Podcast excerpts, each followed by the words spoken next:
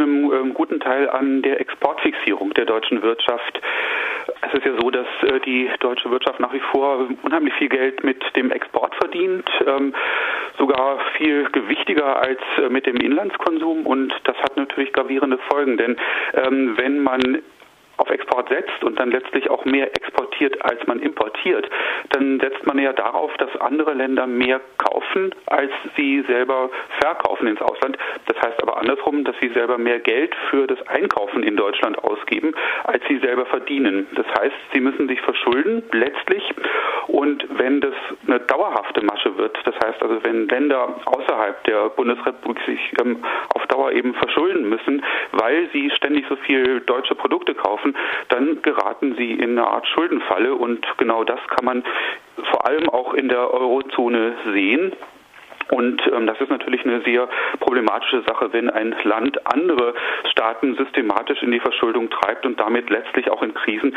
Den Exzess einer solchen Entwicklung kann man natürlich in Griechenland sehen. Das heißt, das ist eine sehr, sehr aggressive Außenwirtschaftspolitik, wenn man so will. Wer sind äh, die Verlierer dieser expansiven äh, deutschen Wirtschaftspolitik?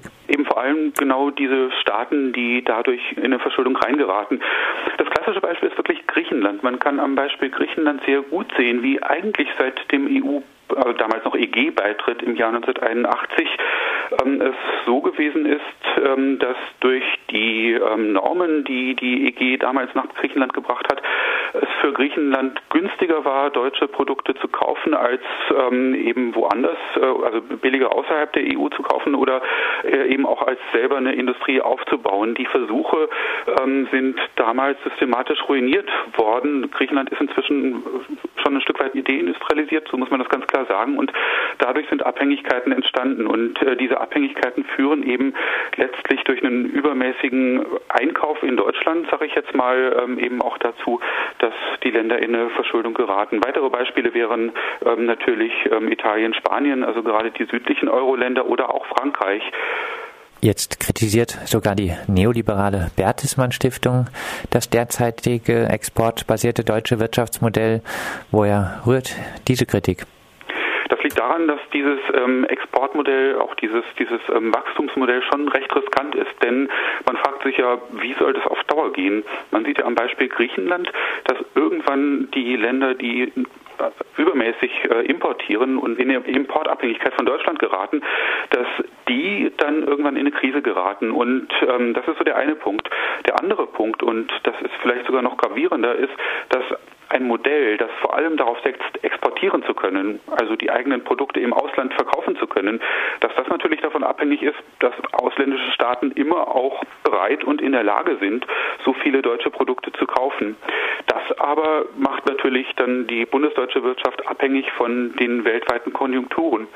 Beispiel, die Russland-Sanktionen haben natürlich auch reingehauen, weil der Export so wichtig ist für Deutschland. Oder viel wichtigeres Beispiel, wenn in der Weltwirtschaft Krisen entstehen, wie zum Beispiel 2008, 2009, dann sind natürlich die Staaten, die vor allem auf Export setzen, davon total abhängig. Man konnte das recht gut sehen 2009.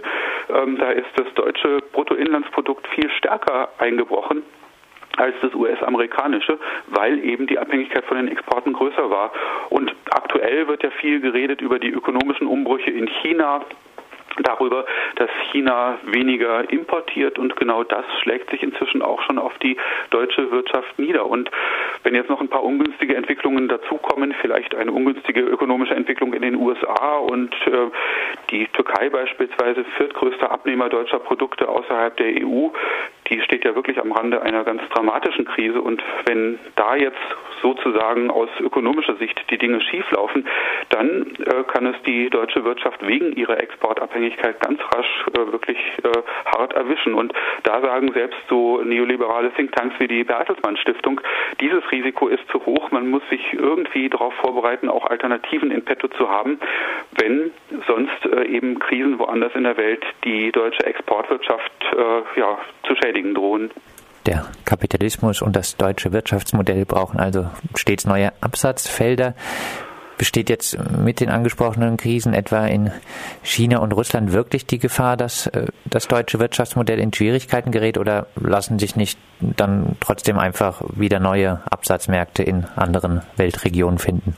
Das ist die große Debatte, die äh, gerade auch in, in, in Berlin natürlich, also in, in Regierungskreisen geführt wird. Äh, das ist die große Frage. Also äh, klar, es gibt ähm, Leute, die sagen, ja, das mit China, das, das, das wird schon wieder und man muss halt den Absatz woanders verstärken und es läuft ja auch äh, recht gut. Zum Beispiel der ähm, Export nach Großbritannien boomt ganz gewaltig. Also ähm, Großbritannien ist inzwischen das Land, ähm, das das zweitgrößte Außenhandelsdefizit gegenüber der Bundesrepublik aufgebaut hat, einfach weil es so unglaublich viel importiert. Aber äh, wie gesagt, da wenden eben andere ein, das ist auf Dauer riskant, dieses Modell und ähm, diesem Risiko, also dass es schief geht, darf man sich nicht aussetzen.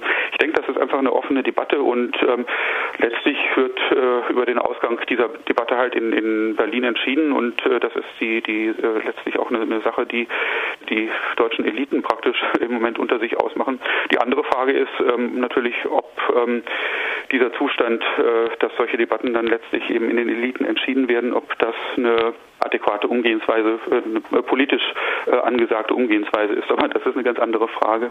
Ein bisschen anschließend daran, die Lohnstückkosten sind in Deutschland eine lange Zeit nicht gestiegen.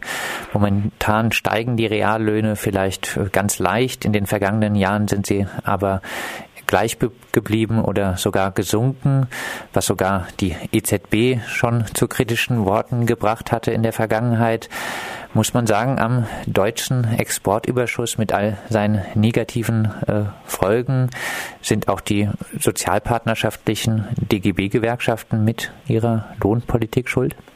Sagen, also Mensch, Schuld ist jetzt ein harter Ausdruck vielleicht, aber ähm, klar, das hat äh, massiv dazu beigetragen. Wäre der ähm, Kampf, sage ich jetzt mal, gegen äh, die Agenda 2010 und Hartz IV gewonnen worden, dann es spricht einiges dafür, dass die krass krisenhafte Entwicklung in der Eurozone so nicht stattgefunden hätte. Das heißt, ich würde schon einen ursächlichen Zusammenhang da sehen und das ist ja auch, ähm, also selbst die Bertelsmann Stiftung sagt es ja ausdrücklich, die Gewerkschaften haben sich doch erstaunlich zurückgehalten. Wie gesagt, selbst die, Bertelsmann Stiftung stellt es ausdrücklich fest und die Bertelsmann Stiftung fragt sich dann sogar, warum haben die das eigentlich gemacht? Also konnten die nicht anders, weil sie inzwischen doch etwas geschwächt sind wegen ihres Mitgliederrückgangs oder haben die einfach mitgespielt bei diesem Spiel in Anführungszeichen? Aber dass dann ein Zusammenhang besteht, denke ich schon. Und äh, die Bertelsmann Stiftung, wie gesagt, immer selbst die Bertelsmann Stiftung sagt inzwischen, ähm, etwas höhere Löhne wären doch ganz angesagt ähm, um eben auch den Inlandskonsum wieder zu heben ähm, und da dann eben auch Alternativen für die ähm, Wirtschaft zu schaffen, wenn es im Ausland mal nicht rund läuft. Ein bisschen Spekulation zum Abschluss. Wie geht's weiter? Austeritätspolitik für Griechenland, Italien, Spanien, Frankreich etc. Und die deutsche Wirtschaft krallt sich die profitablen Felder. Uns geht es gut und der Rest Europas wird weiter in die Armut gedrängt. Oder ist, wenn jetzt selbst Akteure wie die Bertelsmann Stiftung die starke Abhängigkeit von Exporten kritisieren, eine Änderung des Ganzen in Sicht? Eine wirkliche Änderung ähm, kann ich im Moment nicht, nicht erkennen. Also es sind ja noch zwei Schienen. Das eine ist, ähm, dass da äh, leichte Kurskorrekturen gefordert werden. Das andere ist aber, dass natürlich auch die Bertelsmann Stiftung nicht ähm, dazu rät, jetzt von dem ähm, Austeritätskurs gegenüber Griechenland abzuweichen. Und äh, der führt ja nun wirklich äh, geradewegs in die Katastrophe.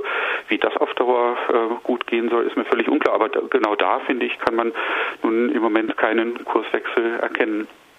Und wir werden das Ganze weiter verfolgen. Soweit Jörg Kronauer, Journalist, der unter anderem für German Foreign Policy schreibt. Mit ihm sprachen wir über die Konsequenzen des deutschen Exportüberschusses.